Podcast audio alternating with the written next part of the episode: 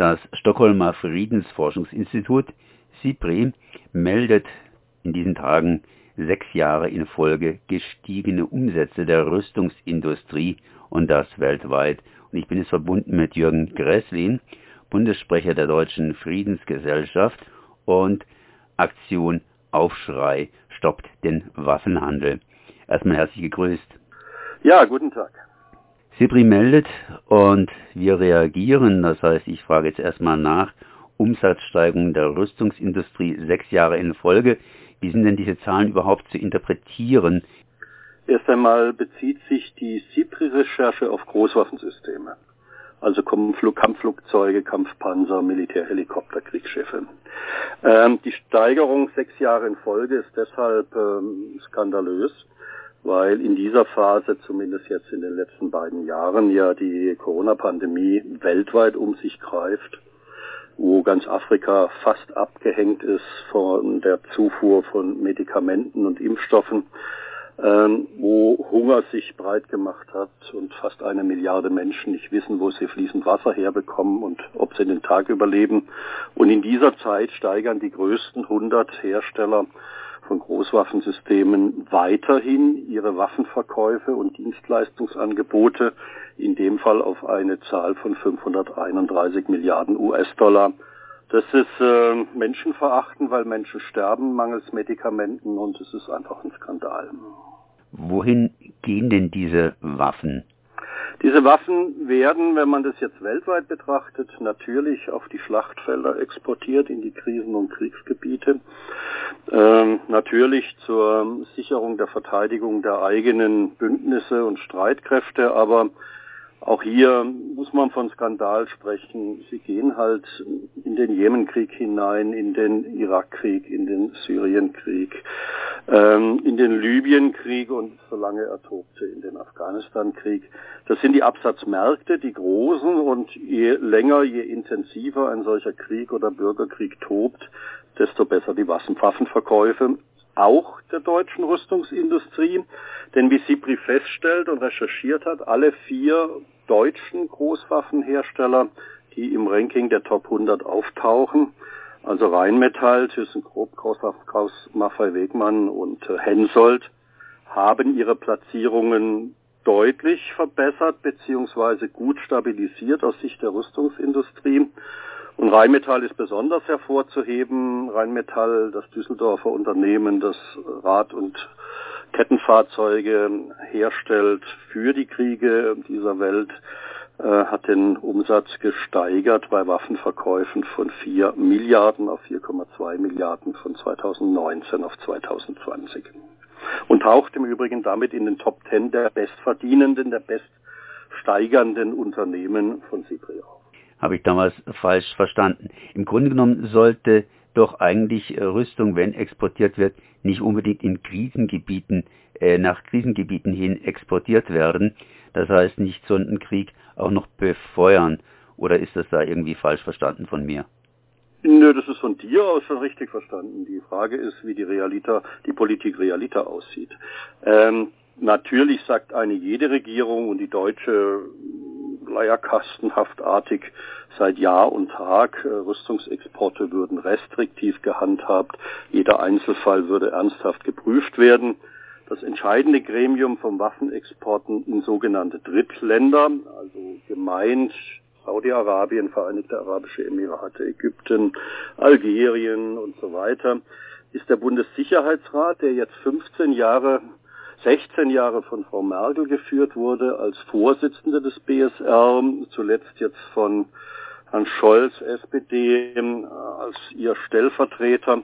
Und dieser BSR tagt im Bundeskanzleramt in geheimer Sitzung und hat weiterhin Waffenexporte in Krisen- und Kriegsgebiete befürwortet. Natürlich liefert man nicht direkt in den Jemenkrieg. Man beliefert Staaten, die in der Koalition äh, rund um Saudi-Arabien, also hier vor allem noch die VAE und äh, Ägypten zu nennen, in großem Umfang und die setzen dann auch deutsche Waffen im Jemenkrieg ein, nachweislich. Man kann das immer wieder feststellen, vor allem dann, wenn Luftaufnahmen von Helikoptern, von Kampfflugzeugen oder von Kampfdrohnen da sind oder noch genauer, wenn Zum Beispiel, was ja jetzt passiert ist, Bayraktar-Drohnen aus der Türkei mit deutschen Bestandteilen, also Argus Zielerfassungssystem von Hensoldt produziert, übrigens nicht in Deutschland, sondern in Südafrika, dann abgeschossen werden im Jemenkrieg und man hat sozusagen diese Reste dieser Drohne vor sich liegen und dann sieht man Argus 2 und weiß, dass dieses nicht in Deutschland hergestellt wird, sondern von Hensoldt in Südafrika. Also das eine ist sozusagen die Proklamation, die freundliche Erklärung, wir sind ein Land, das für Frieden, Demokratie und die Wahrung der Menschenrechte eintritt. Und das andere ist ein Geschäft, wo eigentlich nur drei Kriterien zählen. Erstens Profit, zweitens Profit und drittens Profit. Um noch den Deckel auf den äh, Sarg zu machen, um das mal etwas makaber auszudrücken, Angela Merkel ist Deutschlands tödlichste Politikerin in der Geschichte der Bundesrepublik Deutschland. Noch nie hat eine Politikerin oder ein Politiker so viel Waffenexporte genehmigt wie sie. In ihrer 16-jährigen Ära als Kanzlerin waren es Waffenexporte im Wert von 122 Milliarden Euro. Jetzt könnte man natürlich das Totschlagargument bringen, könnte sagen, wenn nicht wir, dann eben andere. Und insofern, was soll's? Es ist ähm, nicht ein Totschlagargument, es ist eine Lüge.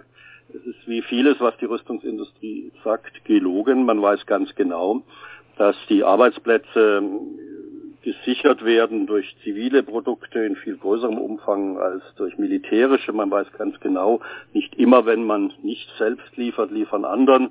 Andere gibt zum Beispiel das Beispiel, dass äh, Heckler und Koch 63.000 Gewehre äh, in den nahen, in den Mittleren Osten beziehungsweise äh, nach Südostasien liefern sollte in eine Diktatur und dann zwei Testwaffen geliefert hat äh, diese Testwaffen dazu benutzt wurden, um den Königssohn und die Familie in Teilen auszulöschen und dann hat Deutschland gesagt, na dann liefern wir doch nicht und genehmigen nicht. Aber ähm, das Argument hat eben dann nicht gezogen, weil auch andere Länder, also auch nicht Russland, auch nicht China, auch nicht die USA, dann die Märkte bedient haben und der Auftrag verfallen ist. Also wenn man ein gutes Signal setzen will, dann stoppt man Waffenexporte in Krisen- und Kriegsgebiete und diskutiert mit seinen Partnern das dann auch zu tun, weil in den Gesetzesvorgaben, sei es der Arms Trade Treaty oder 2008, seit 2008, ähm, die europäische Gesetzgebung, GASP, ähm, ja immer sagen, die Menschenrechtslage im Empfängerland muss geachtet werden. Aber, und das ist das große Problem dieser internationalen Verträge, sie sind rechtlich nicht bindend. Wenn ein Land sie nicht einhält, ein Land sie bricht, eine Regierung trotzdem Waffenexporte genehmigt und die Rüstungsindustrie diese ausführt, dann gibt es keine Sanktionen. Jetzt fühlt man sich als Europäer, als Deutscher trotz alledem irgendwie ein bisschen klein. Das heißt, man hört und liest die ganze Zeit, China, USA, beide rüsten auf, äh, beide treten gegeneinander an, Europa ist irgendwie abgehängt und im Grunde genommen, äh, was für eine Rolle spielt denn dann bei dieser ganzen Rüstungsgeschichte Europa noch? Also würde man die Waffenexporte von Deutschland zusammenzählen, dann ist Deutsch, äh, dann ist ganz Europa mit Deutschland der zweitgrößte Rüstungsexporteur der Welt. Man ist nicht abgehängt, man ist unter den Top rüstungsexportierenden Regionen. Natürlich die Nummer eins ist mit großem Abstand die USA. Also die ersten fünf Konzerne im CIPRI Top 100 Ranking sind Lockheed Martin, Raytheon, Boeing, Northrop Grumman und General Dynamics. Aber, wie du zu Recht sagst, äh, Konrad, äh, auf Platz 7, 8, 9 folgen dann mit Norinco, AVIC und CETC dann schon chinesische Firmen. Und wenn man dann eben die anderen Unternehmen auf Platz 6 British Aerospace, auf Platz 11 Airbus und dann kommen ganz viele europäische zusammenzählt, dann ist Europa der zweitgrößte Rüstungsexporteur der Welt. Leider nicht abgehängt, sondern äh, führend mit dabei bei den Waffenlieferungen in alle Welt und auch in die Krisen- und Kriegsgebiete. Was für eine Rolle spielt hier Europa? Deutschland ist ja schließlich, ja, sagen wir mal so, Deutschland. Aber wenn die Europäer zusammen was übernehmen würden, dann könnten dadurch äh, einige Sachen auch geändert werden. Also der Ansatz ist total richtig und äh, korrekt. Ähm, Deutschland äh, innerhalb der EU hat eine führende Rolle und Europa wiederum ist der zweitgrößte Rüstungsexporteur. 2008 wurde der gemeinsame Standpunkt verabschiedet, GASP, und wie gesagt, der ist in der Formulierung durchaus mit seinen acht Kriterien sinnvoll formuliert. Es fehlt die rechtliche Verbindlichkeit. Also wenn Frankreich, was Frankreich ja nun tut, noch viel skrupelloser exportiert als die Bundesrepublik Deutschland in die Kriege und Bürgerkriege der Welt hinein, dann gibt es keinerlei Sanktionsmöglichkeiten.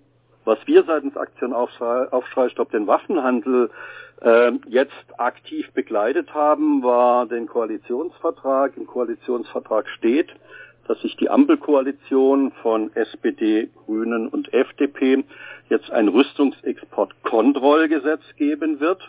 Und wir hoffen, dass der Inhalt stimmen wird. Da arbeiten wir natürlich hinter den Kulissen kräftig zu und mit und erzeugen den Druck seitens der sozialen Bewegung, dass das in die richtige Richtung geht. Wir fordern, dass der Export von Kleinwaffen und leichten Waffen außerhalb der EU, außerhalb der NATO, also in Drittländer völlig verboten wird dass äh, kriegführende Staaten und menschenrechtsverletzende Staaten keinerlei Waffen mehr halten, dass Hermesbürgschaften zur Absicherung von Rüstungsgeschäften nicht mehr gezahlt werden, dass der Endverbleib endlich nicht nur für Kleinwaffen, sondern für alle Waffensysteme gilt und dass vor allem ein Verbandsklagerecht eingeführt wird, falls diese, äh, dieses Rüstungsexportkontrollgesetz gebrochen wird, sodass wir als soziale Bewegung, als Friedensbewegung dann gegen die Bundesregierung klagen können.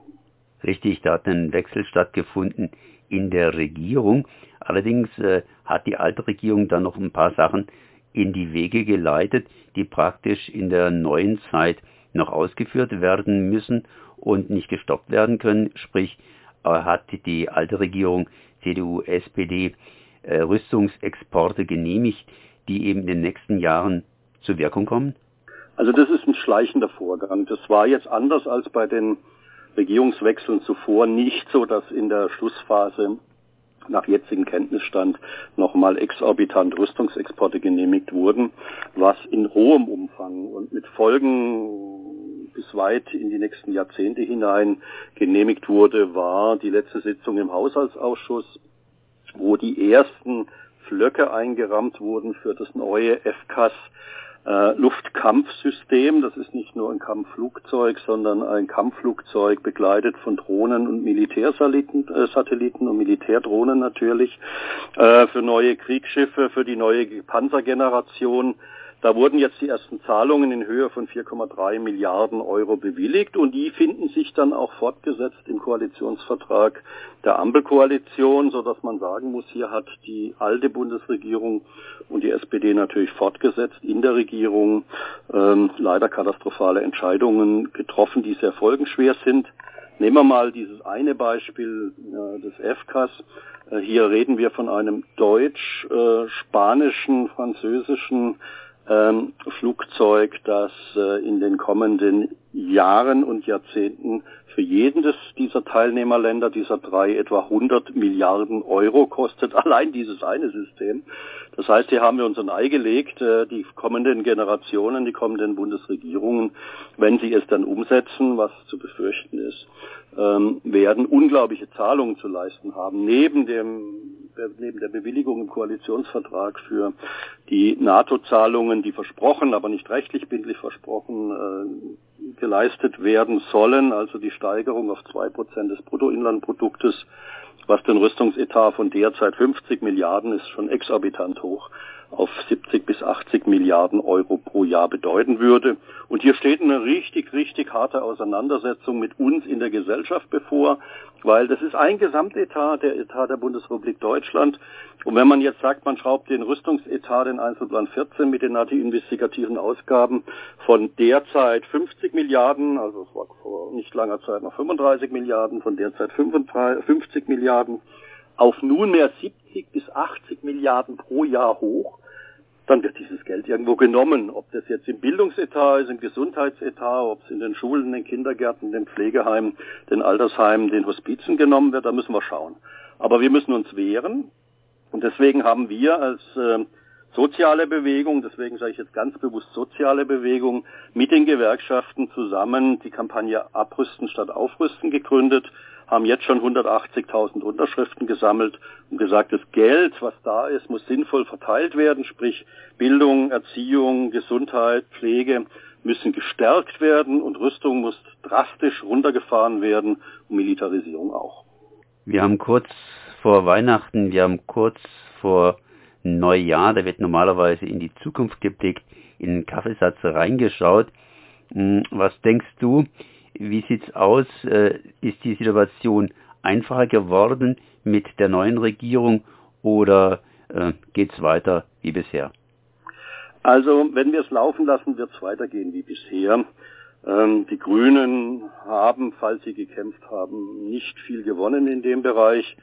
Ähm, aber umgekehrt formuliert, die große Hoffnung auf die Grünen zu setzen, dass jetzt alles besser wird, ist verlorene Liebesmühe, weil leider, anders als die Orts- und Kreisverbände denken, die ähm, Führungsebene der Grünen sich sehr klar für NATO, für Aufrüstung, für Bruttoinlandprodukt zwei Prozent, für neue Rüstungsprojekte ausgesprochen hat, immer unter dem Duktus der Verteidigung und äh, unter Propagierung des Feindbildes Russland und China. Aber das heißt ja nicht, dass es so sein muss. Das heißt ja nicht, dass wir jetzt stillschweigen die nächsten vier Jahre über uns ergehen lassen müssen. Ganz im Gegenteil. Wir müssen anders denken als bisher. Es reicht nicht, wenn die Friedensbewegung, die Menschenrechtsbewegung, die soziale Bewegung äh, ihre Einzelinteressen äh, äh verfolgt, sondern wir müssen uns vernetzen. Und deswegen ist die von mir beschriebene äh, Kampagne Abrüsten statt Aufrüsten, glaube ich, die entscheidende für die nächsten vier Jahre. Wir seitens Aktion Aufschrei Stopp den Waffenhandel sind inzwischen 150 Organisationen, für die ich spreche. Wir machen Druck, wir werden Lobbyismus betreiben für Frieden, für eine Kultur des Friedens. Dafür ist dieses Rüstungsexportkontrollgesetz gar den Namen verdient, den es dann tragen wird. Aber wir müssen weiterdenken. Also wenn in Freiburg Gelder runtergefahren werden, weil sie einfach nicht da sind für Bildung und Erziehung und Gesundheit und Pflege und vielleicht auch viele andere Bereiche, die uns dann wehtun, dann müssen wir uns wehren, müssen uns verbünden in den Gewerkschaften, in den Kirchen, in der sozialen Bewegung, gemeinsam auf die Straße gehen, gemeinsam vor die Werkstore gehen, gemeinsam vor die Parteibüros und wenn es sein muss, hinein. So Jürgen Gresslin, Aktion Aufschrei stoppt den Waffenhandel und Bundessprecher der Deutschen Friedensgesellschaft DFK. Merci. Ja, gerne Konrad, gerne und äh, vielen Dank an Radio Dreieckland.